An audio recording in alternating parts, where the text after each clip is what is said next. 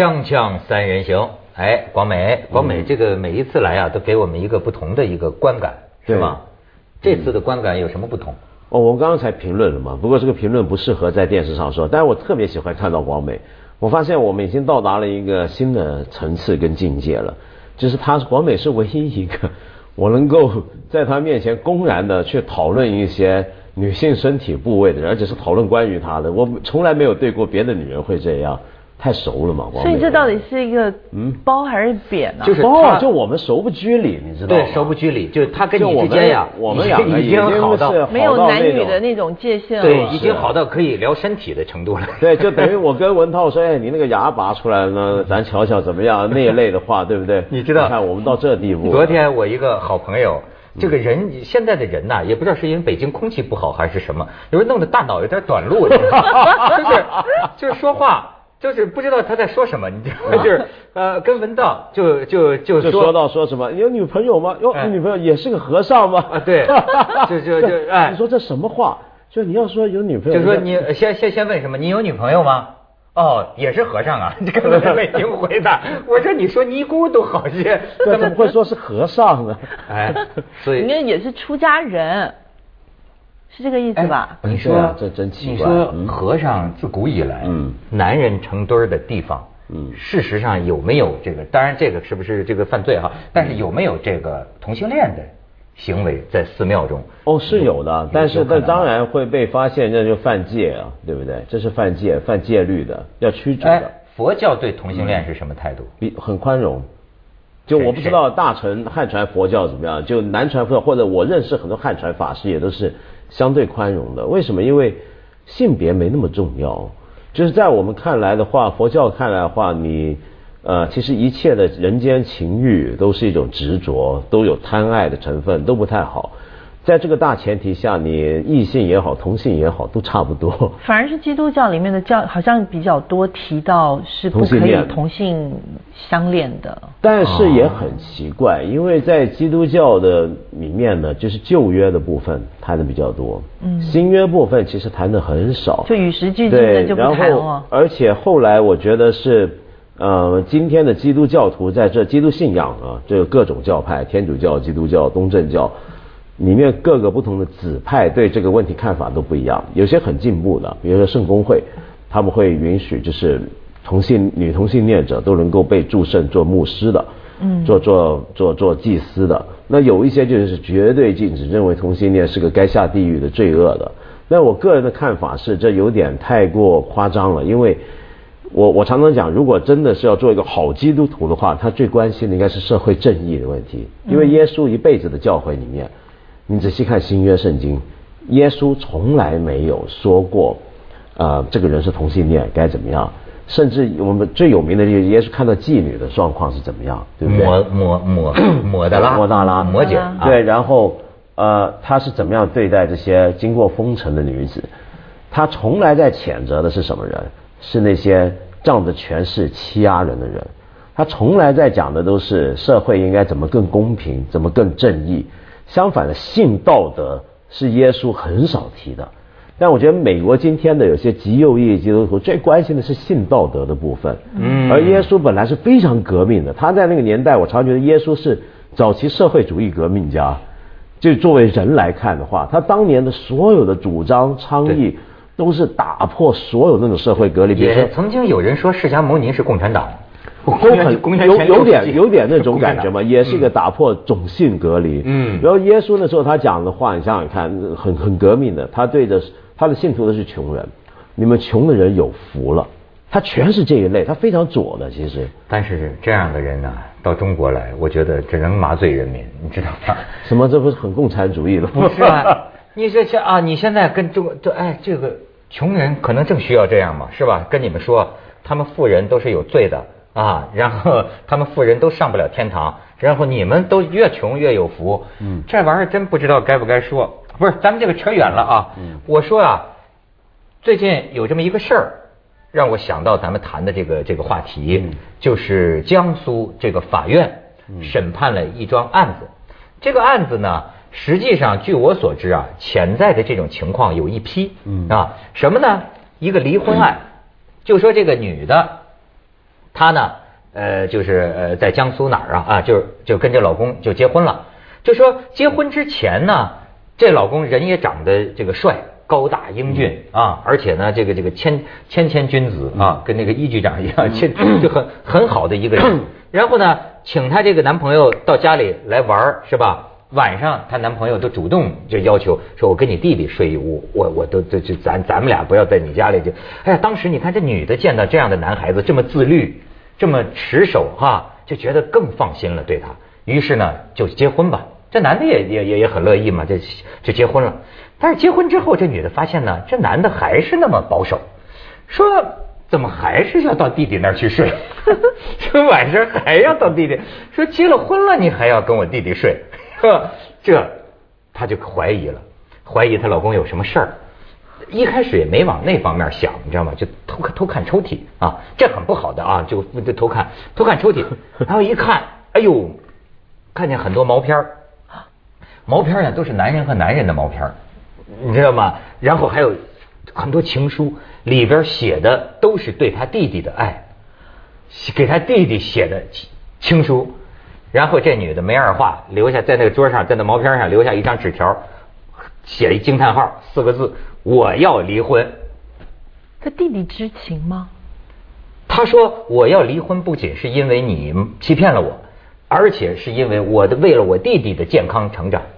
他这个意思好像是说弟弟多大？啊这我还真没问他。嗯，就是下回见了问一下。就是说我揣测整个这个行文的情况哈，有可能啊，他这个老公跟他弟弟没有发生实质性行为，有这个可能。嗯，要不然他怎么会说为了保护我弟弟，就现在就带着我弟弟就要离开家就走了？哦，所以他可能就只是看中他弟弟，想尽办法想亲近他弟弟，但是。并没有，他弟弟并没有跟他发展这种双向感情。哎，就是是吗？如果已经发展了，那那这个，但咱咱们就不知道，报道里也没有说啊。可我觉得有意思的是，现在怎么样？这法院怎么判这个案子？哎，我觉得这个法院判的挺好玩。法院说呀，男方不存在过错。嗯，就是说你要离婚。你看啊，承办法官告诉葛女士，这位女士姓葛啊，说根据婚姻法的我国婚姻法的规定啊。法院判离婚的标准是夫妻感情是否已经破裂。那所以你下面说的，我觉得可有意思了。虽然同性恋严重影响了夫妻感情，但未必一定导致感情彻底破裂。这是什么意思呢？嗯，然后呢？然后呢？就是说，在我国，因为一方是同性恋，而另一方起诉离婚的案件尚无判离的先例啊，没有这个先例。同时。葛女士要求杨先生赔，婚姻法规定，这种情况啊，重婚或者是家庭暴力、什么遗弃、虐待种种这些情况，无过错方有权要求损害赔偿。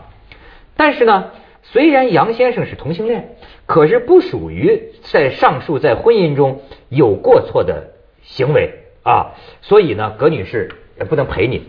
然后呢，承办法官呢对杨先生也做了大量的工作。承办法官跟杨先生做思想工作，告诉他呀，夫妻之间有互相忠诚的义务。那杨先生同时又对葛女士说：“哈，说杨先生现在喜欢上了别人，不管对方是什么性别的，他对你这个婚姻呢已经不忠了，勉强在一起也不会幸福，只会让双方更痛苦。所以最后的调解协议离婚，离婚，但是不赔偿，不赔偿，就因为他没过错。”光美，你觉得你要碰这么一老公，他有过错吗？你觉得？那首先，他第一个，他没有履行夫妻的义务，不同房，这就是不履行夫妻义务了。哎，这已经是这是法律规定的吗？要不同房的婚姻，台湾的婚姻法是我我我如果没记错，老公必须上老婆。不是，怪不得。那对不起。太惊讶这个，我我回去我我我没有，所以我们都叫交公粮嘛，呃，这是交公粮，这是交公粮。对很多老男人来说，对很多老男人国家规定的。咱们婚姻法里面没有写吗？好像没有吧？你看大陆的婚姻法就是不如人家台湾的这个周到。我得回去翻一翻。在维护妇女权益这方面还是差了一手啊，没错，就纵容了男的。早就有女的这么说，说大陆这个婚姻法呀。就纵容了男的这个这个不正当行为。不 过不过我好奇的就是，呃，我我觉得奇怪，因为这种事儿我听过很多，就不要讲婚姻啊，我也听过很多有些女性朋友说她认识一个男朋友好了很久，后来才发现她男朋友是同性恋，是 gay，更喜欢男人，或者也可能是双性，但反正更喜欢男人吧。我发现有个奇怪的现象，就是我不知道广美你觉得怎么样？我碰到很多这种故事的时候，我发现如果一个女的，她发现她老公或者男朋友认识了另一个女的。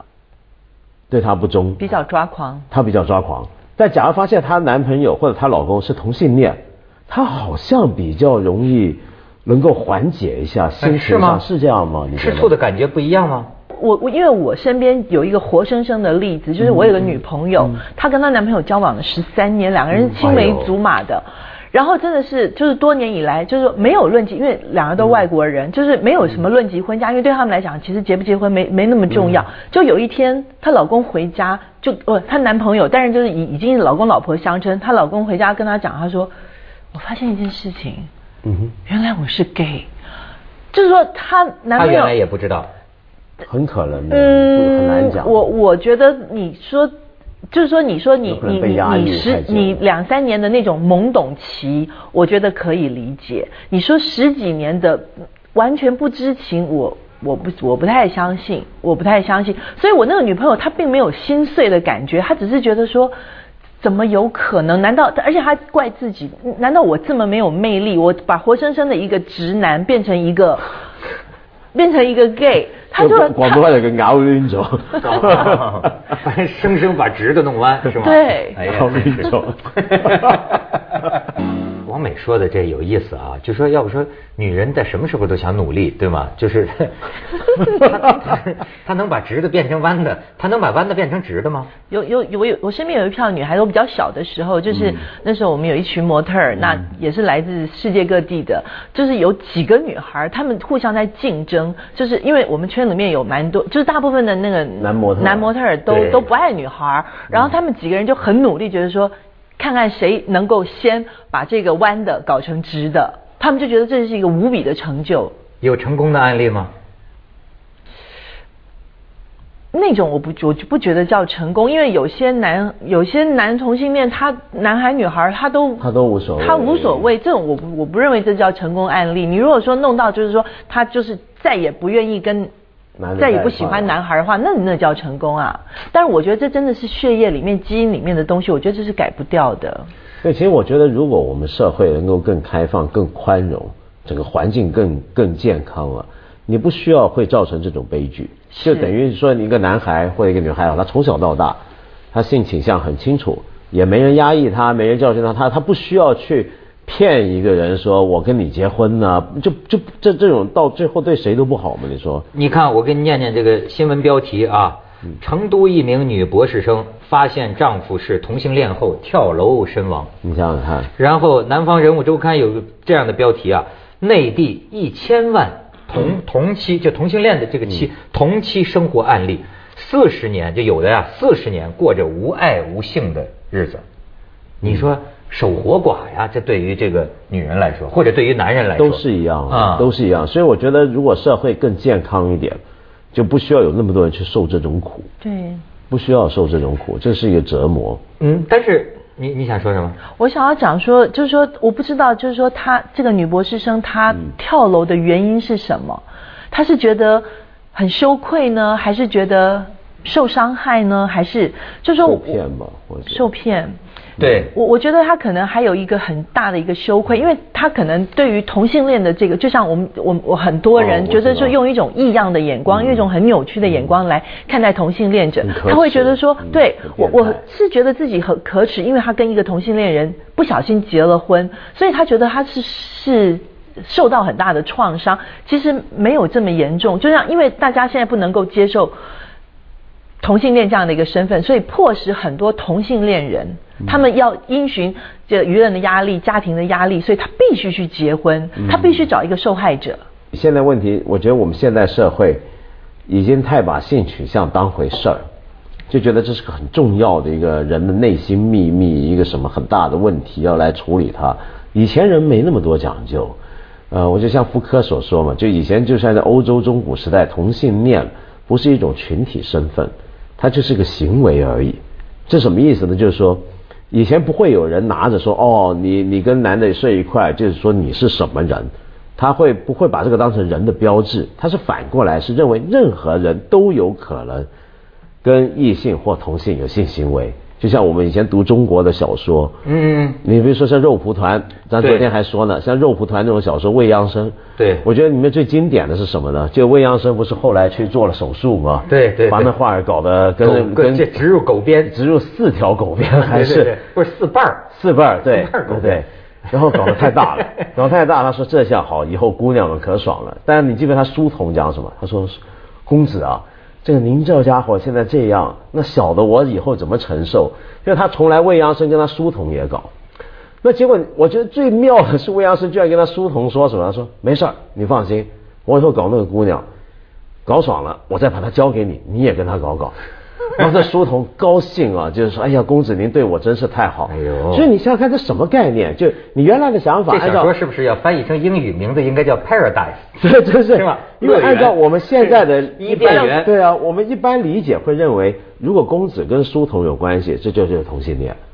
然后发现这个书童，这个公子还原来继续搞女人，哦，那这是双性恋。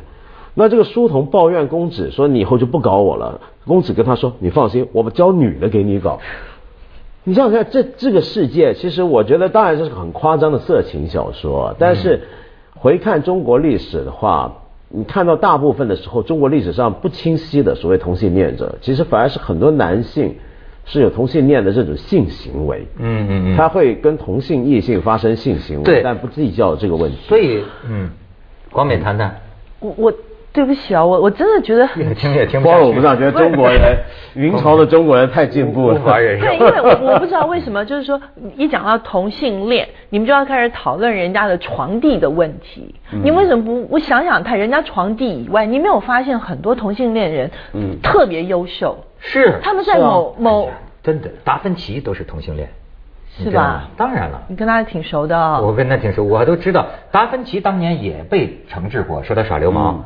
那这这也也也也有这个，但是那个时候啊，呃，人们对这种行为啊，也不是说肯定，不是也不就是跟过去我们讲那个大学谈恋爱一样，就是说不提倡，也不是说这是好事儿，嗯，可是呢，也是个平常的事儿。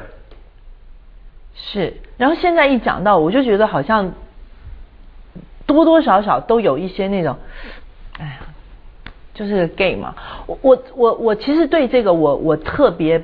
不，我特别不喜欢，因为我身边这样的族群的人很多很多，而且我真的觉得，我真心觉得他们非常的优秀，他们在某些东西，尤其在艺术方面的东西，真的是非常突出，非常优秀。但是我常常感受到他们受到的很多的那种不平等的那种眼光，跟那种语言上的那种被围剿，嗯，我我很难受，其实我真的很难受。但是这里面还有一个问题，我觉得我们要小心，就是每次我们提到同性恋者的时候，我们都会提到达芬奇，也是说他们文艺天才多好。我身边也一堆这样的朋友，那都是大家都觉得是艺术才华很高，很有修养。但在这个过程里面，我们很容易忽略一点，就我们太容易把男同性恋者想象成一群雅皮、风流才服装设计师、建筑师什么这一类的形象。你们，我们想象一下，你能不能想象在地盘的北京这么盖楼的地盘，那些民工里面就有同性恋者？肯定有的，也会。但是问题是，这一种形象在一谈同性恋的时候是整个消失掉的。为什么？因为我们谈同性恋的时候，很容易勾连上另一种阶级分配，就忽略掉了其实就算农民、民工、公务员群体里面，说不定都有大量的同性恋群体。但是他们的这整个形象是不出现的，他们是更被压抑的，他们是更被隐没掉的一群人。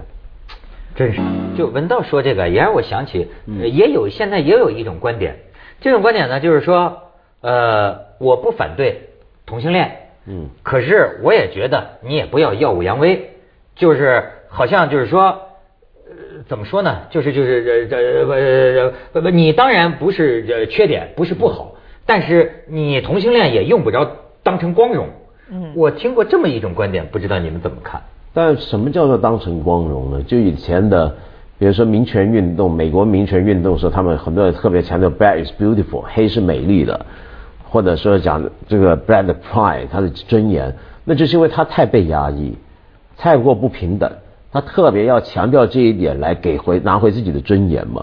因为你刚刚讲的这一套，有人这么讲的这个讲法，它跟另一套说法是有关联的，很容易从一点滑向另一点。有一些人这么讲，他说我不介意同性恋者，你只要不让不不影响到我就好。但这所谓什么叫不影响呢？比如说是不是在你面前脱手，你觉得叫影响到你？那你为什么不考虑一下？你你跟你老婆在人家同性恋者面前脱手，你很影响人家，你很冒犯人家。你你你你你怎你能我们能这么样子去说吗？这个文道你是理想主义，你知道吗？我知道还有一种这个，哎，广美你先说你什么态度？上两个月前，我有一对同性恋朋友在香港结婚了。